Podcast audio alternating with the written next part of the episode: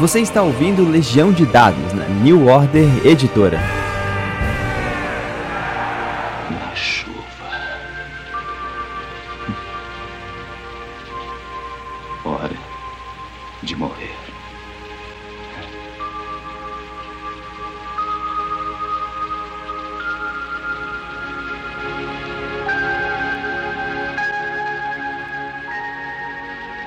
Saudações, mestres e jogadores. Meu nome é Pedro Borges, essa é Legião de Dados. Sem intervalo da vida real para falar sobre RPG. É, o Shadowrun sempre tem uma resposta muito positiva, impressionante. E eu resolvi agarrar aqui o Lobo e o Valdir para a gente poder falar mais, em especial a, a, sobre as diferenças né, de regras que existem entre a quinta e, e a sexta edição. É, a gente vai falar sobre Shadowrun. Eu estou aqui de novo com o Lobo Lancaster Aldir Possani. Tudo bom com você, gente? Tudo de boa, e você, como que tá? E aí, pessoal, tudo bem? Tô tranquilo, sossegado. O Lobo é um cara bastante preparado. A gente chegou aqui, ele já rolou uma lista de, poxa, só do, do filé mignon da, da, da, das diferenças das regras. A gente vai dar uma destrinchada aqui nela no programa. A gente está partindo no pressuposto de que você já conhece alguma coisa de Shadowrun, em especial da quinta edição, mas a gente vai tentar fazer de uma maneira que você, que não, provavelmente um outro grupo que não conheça nada, vai pelo menos já se familiarizar com o sistema novo. Vamos antes falar de maneira estrutural, né?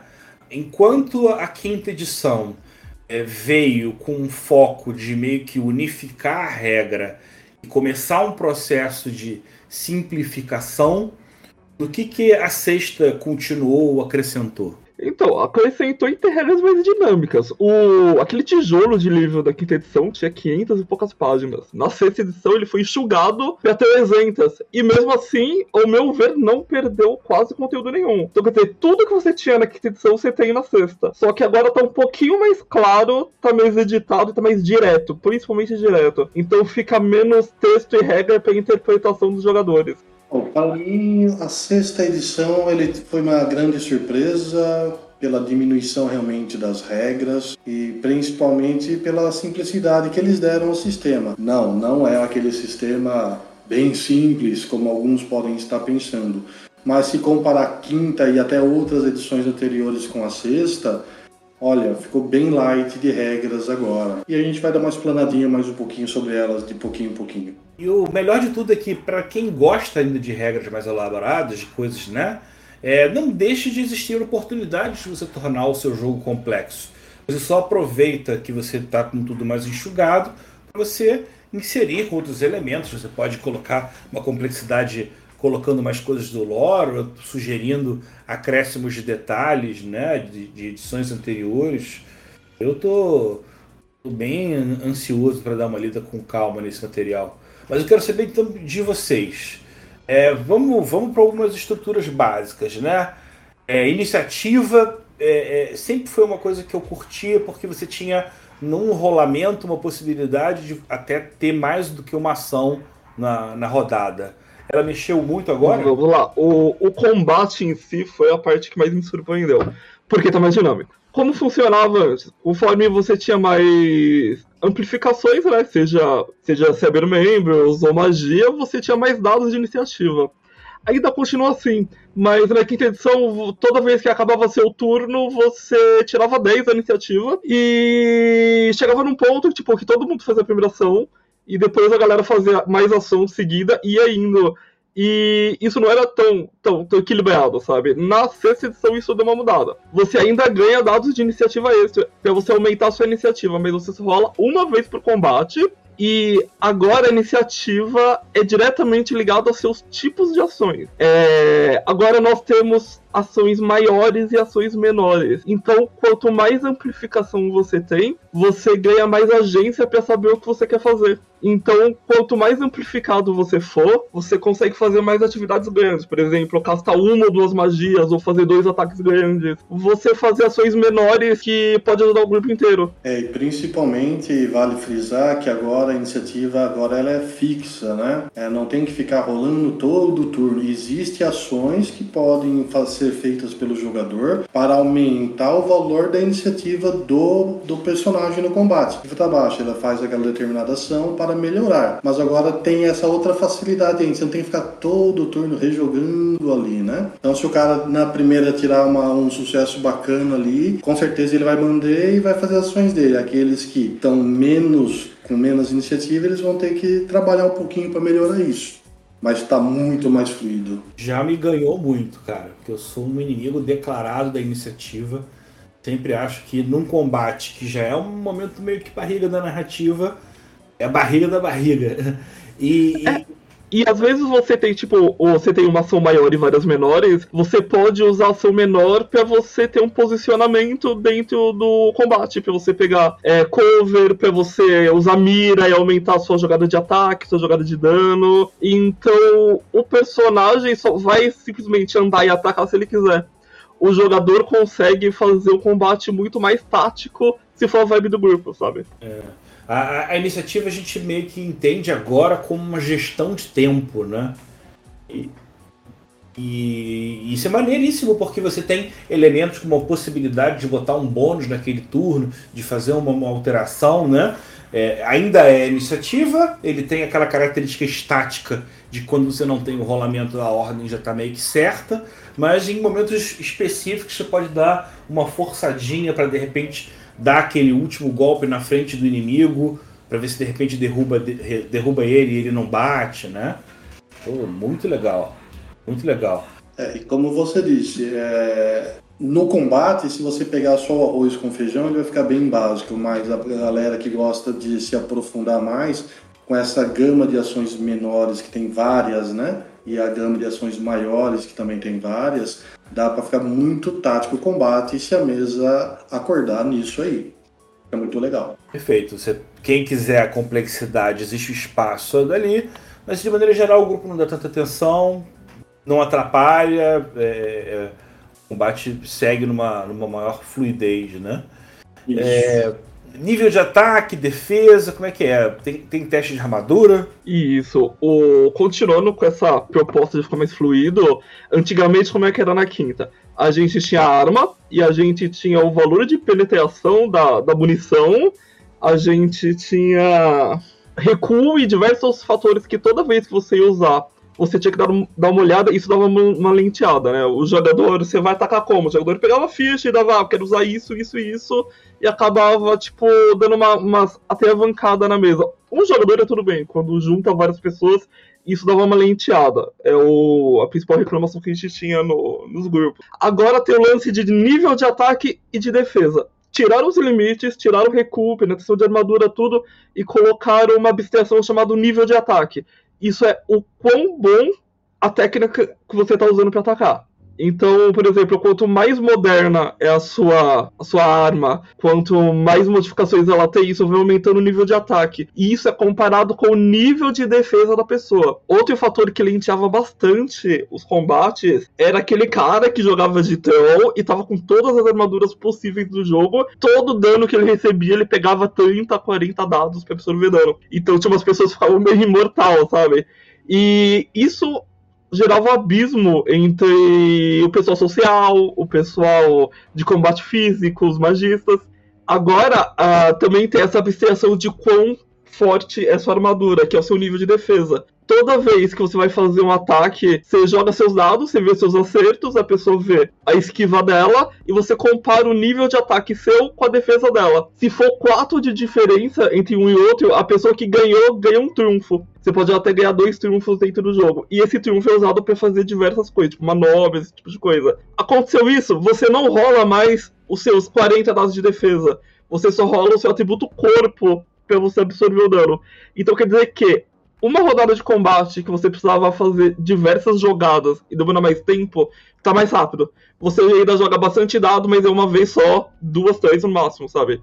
E você resolve tudo e bola pra outra, sabe? É, ficou muito mais simples agora. Foi tudo fatorado no, no, no nível de ataque, ou, como o Lobo disse, recuo, né? munição especial, miras especiais, ações especiais que o personagem faz. Então você não tem que ficar, não, mas aqui eu ganho dois, ali eu perco três, aqui ganho mais quatro e assim por diante. Não, vou atacar, tenho meus 10 dados lá, vamos supor. A minha de... Meu ataque é 10. O alvo vê, a minha defesa é 6. Deu 4 ou mais de diferença. Quem tem a diferença maior ganha o trunfo. Se a defesa for maior, mesmo você estando no ataque, quem ganha é a defesa. Então não é sempre que você vai estar atacando e vai ter essa oportunidade de defesa, né? De melhoria com o trunfo. É, e para complementar o, o, combate, antigamente o, o tipo de dano separava em físico ou atordoante. Era essa as duas, os dois rolês que você podia fazer. Agora, dependendo do tipo de munição que você usa, do tipo de magia que você usa, existem tipos de dano diferentes. Por exemplo, tiro é, tipos de dano ligado a elementos.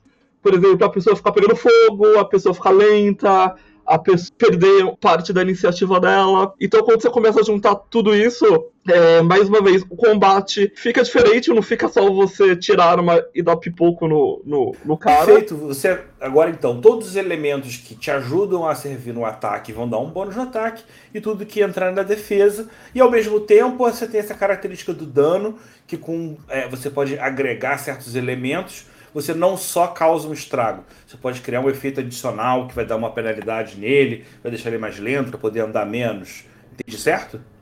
Isso, perfeito. Assim como é, muitos outros jogos atuais, né, usam muito esse fator do, dos status, né? E agora a sexta edição ele tem muito uso disso. Ah, eu estou com um efeito de gelo sobre mim. Você vai ter menos iniciativa, você vai ter menos movimento no teu personagem, vai perder iniciativa também mas isso não fatora na hora do, no, do, do, ataque. Então o ataque ele fica mais fluido. Isso é uma consequência após o ataque, na verdade, né? É, e isso abre espaço para algumas manobras de combate também. Por exemplo, a gente tem status, status caído, tem o status que a pessoa tá tomando cover, então isso deixa o combate mais, mais, mais divertido, fica mais vivo, né? Legal. né? E as perícias, como é que estão? Ah, uma coisa ótima que fizeram que eu odiei à primeira vista, mas assim que eu fiz o primeiro personagem eu amei. É, antigamente na quinta edição a gente tinha grupos de perícias e tinham perícias. E na hora que você ia fazer sua ficha, você tinha tipo muito ponto para gastar. Você dá, dá uma perdida, sabe? Onde você ia fazer seu personagem todo. Agora eles enxugaram deixa mais dinâmico. Então nós não temos mais grupos de perícia, nós temos perícias que representam várias coisas. É, antigamente você tinha que fazer teste de furtividade, aí tinha o de, de, de roubo pra você seguir a pessoa, aí tinha diversas coisas. Agora você tem a perícia de, de, de furtividade, de stealth, sabe? Engloba tudo. É, pilotar você tinha que pilotar e você tinha que falar o que você pilotava. Agora o pilotar engloba todos os veículos. E você ainda pode ter especialização para ganhar mais coisa em cima da, tipo, mais dois lados, ou ter maestria. Então, apesar de ter enxugado a, as perícias, elas ainda são customizáveis, você ainda consegue focar o que você quer fazer no seu personagem, sabe? Aqui a gente trata daquela dicotomia, né? Antigamente dava uma atenção para você fazer um personagem que de você olhar a ficha ficava bem delineado o que, que ele, ele sabia fazer. Ele pilotava de repente um veículo X. O problema é que quando você chega na parte prática do jogo, você tem um milhão de veículos e não é sempre que o veículo X tá ali para você se valer dessa vantagem, né? Então o que entra para servir como um, uma coisa que é para dar um contorno virava meio que um, um problema pro, pro, pro, pro, jogador. Isso pensando como game designer, né? Imagina um jogo que só tem uma forma de pilotar e outra que tem sei lá, 12 formas, 12 tipos diferentes de teste. Fica, gasta muito mais tempo pensando nas, nas variações dentro disso do que em outras coisas, né? É, para tirar uma dúvida minha, a especialização e a maestria ela é sempre genérica em relação a essa perícia mais ampla ou ela pode também ser aplicada para uma coisa mais específica, do tipo, ah, eu quero por acaso quero ter um bônus específico muito Sim, bom é. num veículo. Vamos supor Tem. feitiçaria, por exemplo. Sim. Feitiçaria agora está englobando todo o rolê mágico. É, se você quer soltar uma magia, é feitiçaria. Você quer fazer um ritual, é feitiçaria. Você quer fazer alquimia, é feitiçaria, certo? Então você. E você tem especializações, por exemplo, eu quero ser bom em magia, mas eu quero sacanear a magia dos outros. Então você escolhe a especialização de contra mágica. Aí você ganha mais dois dados sempre quando você usar uma, uma perícia de feitiçaria e quando for contra a mágica você adiciona dois dados. É bem assim mesmo. A, a perícia agora ela ficou global, né? a especialização ela foca mais numa direção. e a maestria afiná-la mais ainda. Aumenta o teu bônus com aquilo, na verdade. É, o exemplo que você falou do teste pilotar, você tem especialização em veículos voadores, né? Ah, então sim, legal. Legal. Que eu acho importante você deixar uma coisa aberta, mas também, de alguma maneira, você poder dar uma, uma fechada em alguma coisa. Outro ponto que a gente conversou no outro programa, que eu preciso voltar para esse, eu acho que é muito significativo, que é o limite de dados jogados num teste. Né? Isso acabou. Graças a Deus. Cara, era, na, na, minha opinião, na quinta edição, era o ponto que, quando eu olhava, me coçava, sabe? Poxa, eu tenho, vamos pôr, 16 dados, mas meu limite máximo ali é 7. Eu só posso ter 7 dados. Se eu tirasse os 12 sucessos, eu só teria que usar 7 no caso. Isso eu não achava bacana. É, isso claramente isso foi uma tentativa agora. de tentar diminuir do, daquele evento burocrático que é jogar 16 é, dados. É, na, na, quinta edição, é? dependendo do personagem, você jogava 24, 25. Então, assim, tem uma lógica, o porquê dos limites, mas eu, como jogador, isso me incomodava, na verdade. O ponto da regra que não precisava mudar, né? É. E o status? Como é que entra o status aqui? Oh, através de, de dano, manobras, magias ou acontecimentos dentro do jogo, você vai receber status diferentes. Se, se você recebe algum dano de fogo, o seu personagem começa a pegar fogo. Então todo turno, se ele não usar uma habilidade, tipo, o. Se ele não usar uma ação menor, para apagar, ele vai continuar levando dano. É, ele pode ser petrificado, o seu personagem pode levar bastante dano e ficar e ficar mancando, que vai reduzir o, o, o movimento dele. E existe status para coisas mais, mais objetivas, por exemplo, status de invisível. Que aí a pessoa, para conseguir ter direito a um teste de, de percepção para te achar, ela tem que passar primeiro num teste para passar sua magia com nível de, de visível, sabe? É, quando você tá molhado, caído. E vale lembrar que diferente da quinta edição, que as armaduras eles tinham uma capacidade de agregar melhorias para combater alguns efeitos, na sexta edição isso continua, só que ao meu ver de uma maneira muito mais positiva. Vamos pegar o exemplo do que o Lobo falou da o cara tá pegando fogo. Se por um acaso o jogador comprou para a armadura dele a proteção contra fogo de nível 3, vamos supor, por três vezes ele pode negar esse status pegando fogo. Na quinta edição ele dava um bônus para você resistir ao efeito secundário. Na sexta edição ele elimina esse efeito, na verdade. Então, assim, na minha opinião, ficou muito melhor essas capacidades das armaduras. É, é muito legal quando você coloca tudo como bônus mas você parece que ao mesmo tempo dá uma uniformizada exagerada, né? Quando você coloca um elemento de regra forte como esse, que é não tomar nada, eu acho que o contorno do sistema fica mais preciso, né? Você ganha um tempo, né? Mas não resolve. E, cara, eu acho que a gente já pode preparar para. Pra... Se isso aqui fosse uma refeição, a gente teria terminado a entrada. E agora a gente vai poder falar e se estender bastante pelo prato principal é o Edge, né? O trunfo, como ganhar, ele mudou agora. Vamos fazer uma. Já que a gente vai falar bem mais sobre o trunfo, dá uma explicitada desde as edições mais antigas, assim. É. E assim, você tem agora, um, né? um nível que você comprou lá X, né? Acabou esses níveis, cara, esse efeito da armadura acabou. A próxima vez que você pegar fogo, você vai pegar fogo mesmo, daí não tem o que fazer. A segunda edição não tinha é Edge. Isso.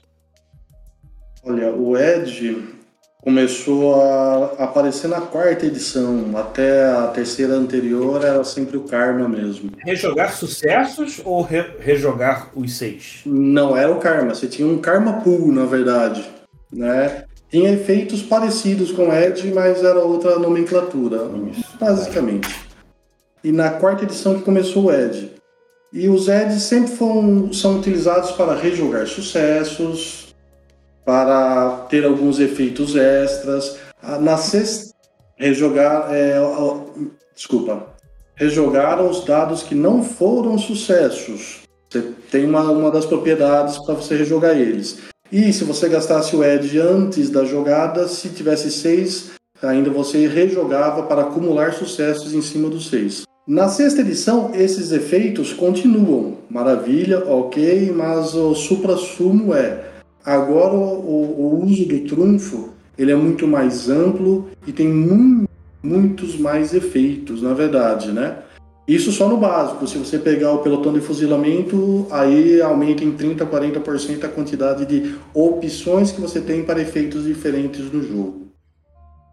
Diferente das edições anteriores, é que você, ao chegar determinada hora ou ao final da cena, você podia renovar a sua pilha de trunfo.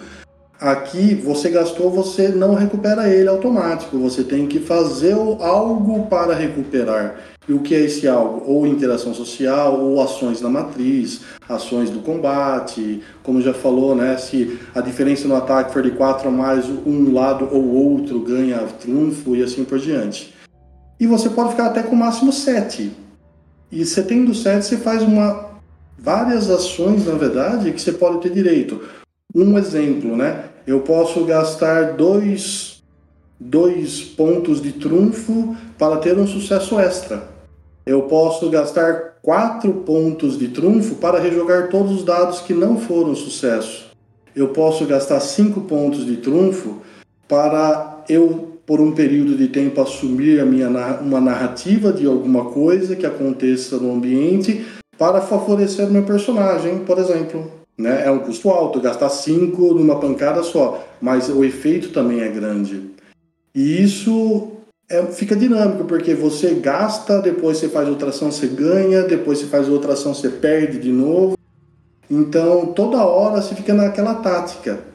E o mais bacana do, do trunfo, que é um, um uso que a gente usava muito nas mesas, qualquer jogador pode gastar dois pontos de trunfo para doar um trunfo para um outro jogador.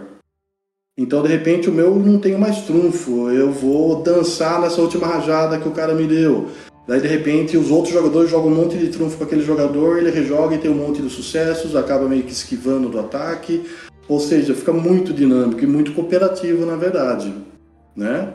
Temos várias opções para gasto de, do Edge e temos várias outras opções que são mais específicas daí de combate, como por exemplo, todos os jogadores eles podem na verdade usar o seu Edge, é, não usar Edge e dar uma rajada completa em quatro alvos diferentes.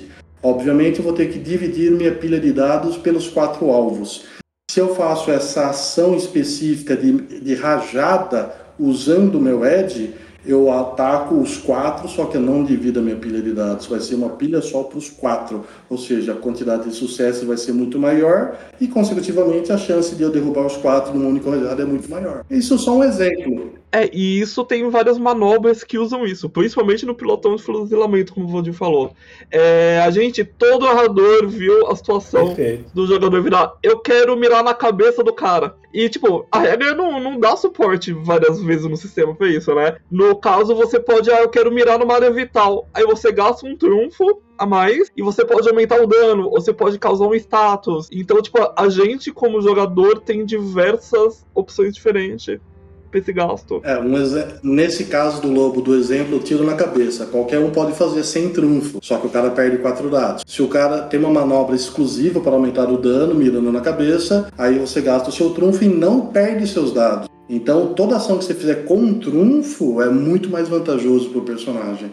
E aquele tira mais no combate. Eu, eu, vejo que existe um, um, um cardápio de opções interessantes na estratégia do combate que você sempre vai considerar, né? Ações menores, ações maiores. E aí agora na sexta edição, se tem um investimento ou não de edge. Né? Você sempre vai pensar numa combinação de todas essas possibilidades que vai permitir que você possa fazer muito mais coisa do que só jogar o dado. É bem, bem interessante. É, isso deixou o, o triunfo mais valioso, né? Porque na quinta edição você usava o triunfo só para rerolar dado. Você ainda pode fazer isso. Mas às vezes agora tá mais interessante você causar alguma consequência diferente do que simplesmente ficar rolando os dados, sabe? E assim, o pessoal que está escutando fala, nossa, mas agora tem muito mais opção. Nossa, é ficar mais complicado. Olha, à primeira vista pode até parecer. Eu e o Lobo jogamos a sexta edição desde que foi lançado há três anos, né? Praticamente. E no começo, é claro, né? Toda hora tinha que consultar porque a gente não conhecia direito.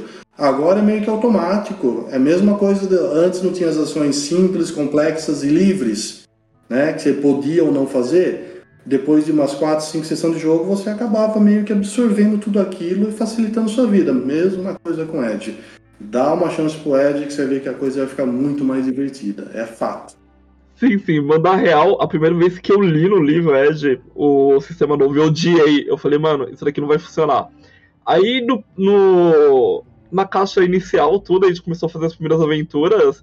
E, mano, você ter uma listinha pra você lembrar o que as coisas fazem, tudo certinho, o negócio flui muito, muito rápido.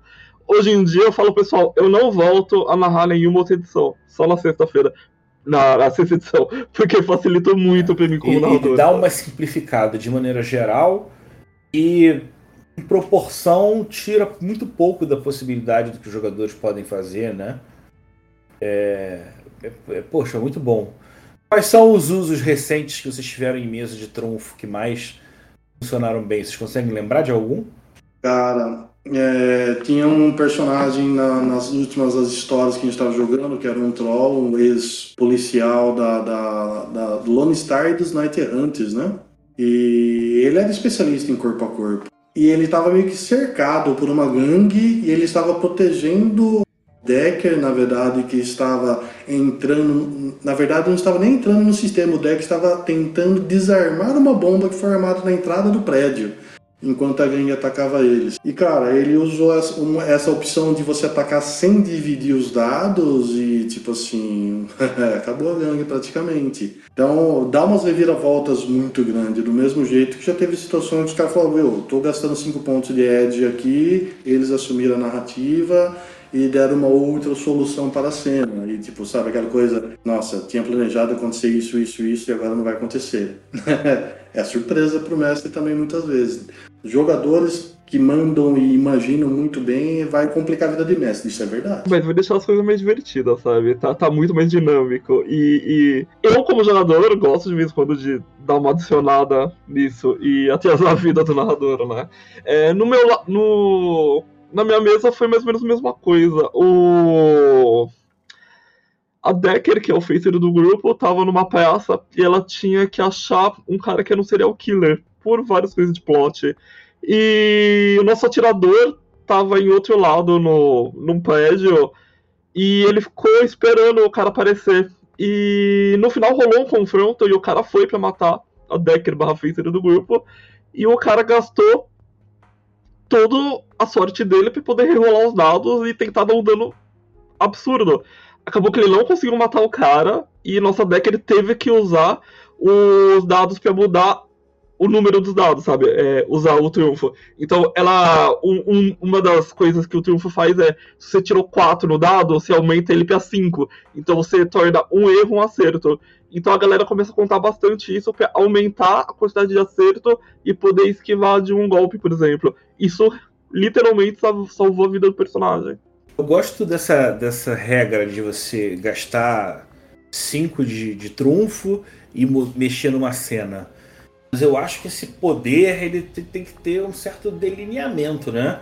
Ou como é que funciona? Eu posso definir simplesmente dando cinco pontos que eu, que eu é, matei o, o- inimigo no, no clímax da sessão? Não, não, tem um limite. É o limite narrativa e o narrador tem que autorizar, sabe? É, por exemplo, outro exemplo do que aconteceu numa mesa minha do Valdir. É, nós estávamos fugindo da polícia e, é, e nosso grupo teve que pegar o elevador porque a saída de incêndio estava bloqueada. O jogador, ao invés de tentar abrir a porta e rolar os dados de força dele, ele falou: narrador, eu posso ter um efeito cinematográfico, eu gasto meus 5 de edge e eu abro com tudo estourando a porta do elevador, o Valdir aceitou, a cena ficou legal e o jogo meteu, meteu bala, sabe?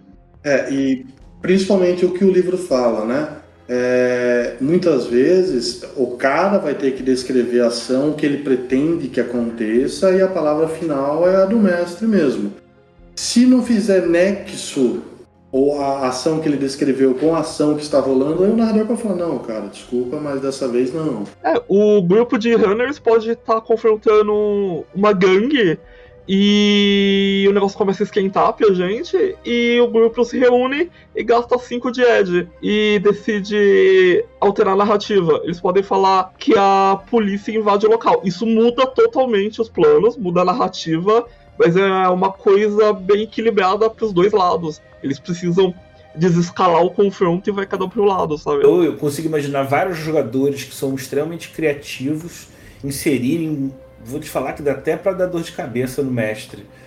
Se você não tomar um certo cuidado, né? É sim, mas é, uma- é um recurso que os jogadores não vão conseguir usar diretos. Porque É caro. no combate você usa tanto e é caro. É, ok, você pode ter até 7 de Ed de triunfo no seu, é, no seu bolso, mas o atributo triunfo da pessoa é o que segura o que ela vai ter no final da batalha. Então, por exemplo, eu comecei a dar os pipocos e eu ganhei Ed. O meu Ed foi pra 7 e acabou a batalha. Eu só vou conseguir guardar o meu atributo de triunfo pra isso, sabe? Então, se eu tiver com 7 e meu atributo for 4, eu só vou conseguir carregar 4.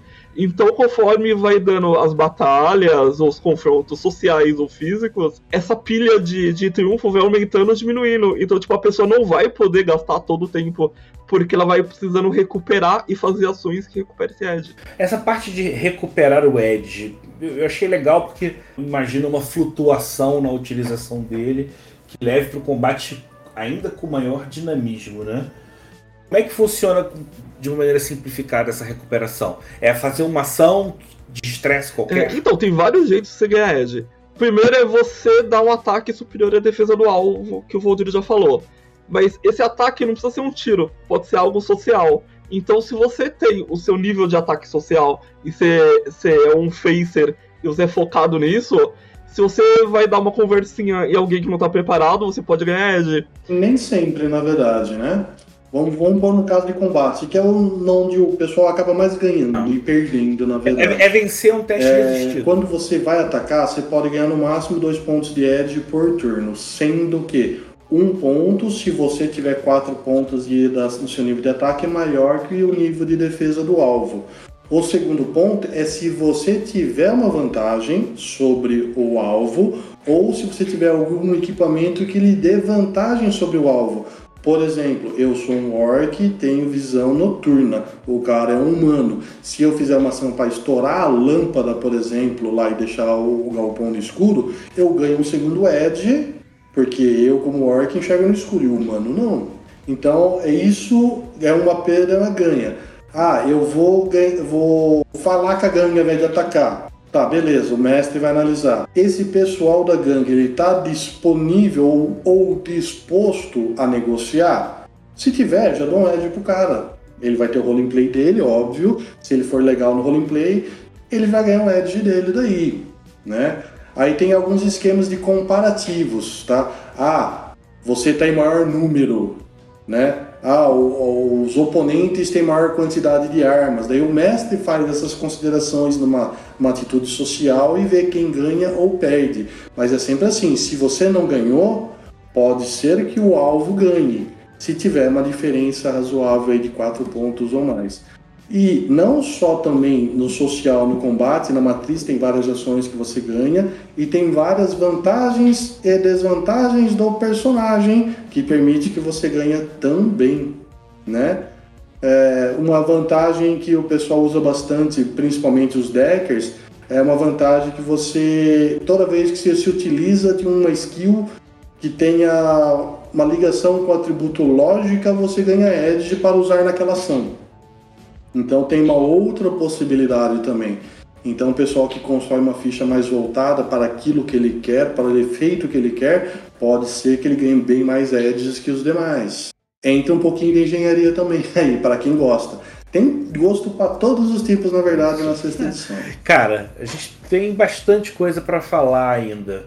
A gente nem entrou em muito sobre discussão sobre distância de ataque, modo de tiro, meio que funcionamento de dano, combate em, em grupo. A lista segue. A gente vai dar então uma pausa por aqui, porque, como eu disse, nosso grande é, é, refeição desse, desse encontro aqui foi o, o, o trunfo e me deixou ainda mais curioso e interessado, porque é uma, uma, uma forma de explorar o sistema que bastante novo. Eu, eu mesmo nunca tinha dado atenção desse jeito. Cara, a conversa é sempre ótima com vocês dois, cara. Tá marcado então nosso terceiro encontro em breve pra gente continuar essa parte da regra. Perfeito. Opa, marcadíssimo. Então, vou abrir aqui mais um espaço para vocês deixarem de novo o recado dos canais pessoais. Opa, eu sou o Lobo Lancaster, você pode procurar em qualquer mídia social Lobo Lancaster. E eu também tenho um projeto que é o Shadow Punkers, que a gente vai estar gravando semana que vem, nosso primeiro videozinho. E vai ter é, discussões e aulas sobre Cyberpunk e sobre Shadow. Então a gente vai tratar de uma maneira mais ampla o que é cyberpunk, elementos de Shadow legal, como você fazer uma aventura, como você usar determinados elementos, arquétipos, esse tipo de coisa. Então, só procurar a gente, Shadowpunkers, já, já tem a URL no, no YouTube e outras plataformas também. Falou, muito obrigado a todo mundo. O Lobo disse, ele já meio que falou praticamente tudo, né? Algumas partes dos nossos projetos, né?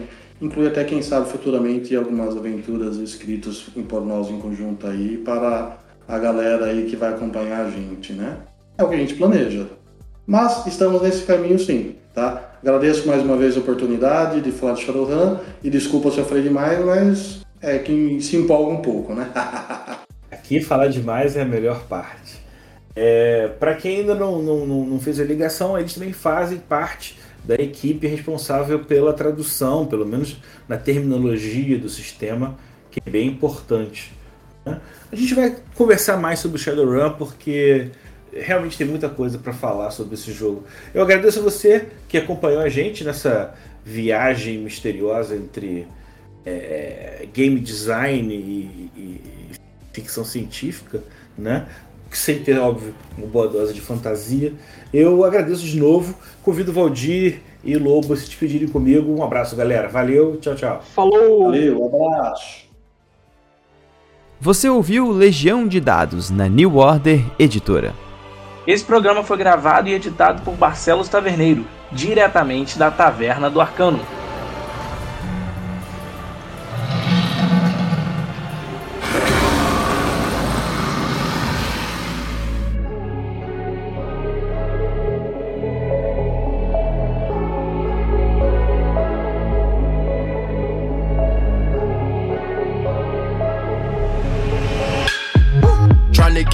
Demons up out of me. Turn to a beast, eat your arteries. Deceasing opponents so properly. Unleashing the dark side, what got to me. We come to take this shit over. Foot on the gas, hit the motor. Switching my thoughts, I'm bipolar. I stare in the eyes of a cobra. Say you won't smoke, come get it. Come on, you wanna play dumb, I'm with it. With it. I'm about to take over the city. I came with my committee gang with it. Came for the bag and the profit. Looking for the wave when we got it. Ain't scared nobody. Bah, bah, that's a whole body. Bah. On the dark side, it can get cold, it's a cold case. In my right mind, I can ride, ride till I roll. Still a 10 on my left wrist in that soul place. On my knees, thanking God that it got me through the pain. Danger, danger. I don't fit in, I'm a stranger. Believer, believer. I can take out all the evil. Empowerment to all my people. I can prove to you I'm a leader. Run through the money, no visa. Forgive me, cause my life illegal. Searching for the bag and the prize. On a mission looking for them bad guys. Can't run no play over my head, I'm real wise. Look at his eyes, why I think he traumatized. Take me as a joke, I'ma hang him on the road. Cause where I'm from, we don't play like that on the outside. Better not free, cause we know you gon' choke. Talk behind my back, where your shots backfire. I know you tried, but you never could survive. I see the fear that's in your eyes. Run like forward, they tryna hide. They criticize in the sky. They know I can only tell the truth. They know all you do is tell lies. I'm about to take over the city, tell me use you with it, cause I know my squad gon' ride. On the dark side, it can get cold, it's a cold case. In my right mind, I can ride, ride till I roll a 10 on my left wrist in that soul place.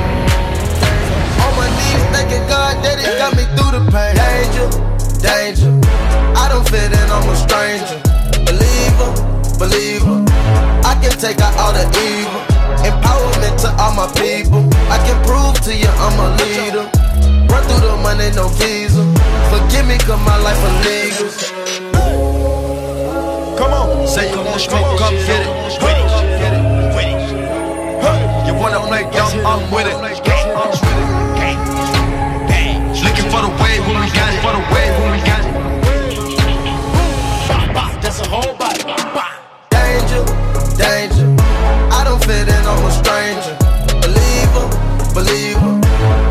take out all the evil. Empowerment to all my people. I can prove to you I'm a leader. Run through the money, no visa. Forgive me, cause my life illegal. Danger, danger. I don't fit in, I'm a stranger. Believer, believer. I can take out all the evil. Empowerment to all my people. I can prove to you I'm a leader. Run through the money, no visa. Forgive me, cause my life illegal.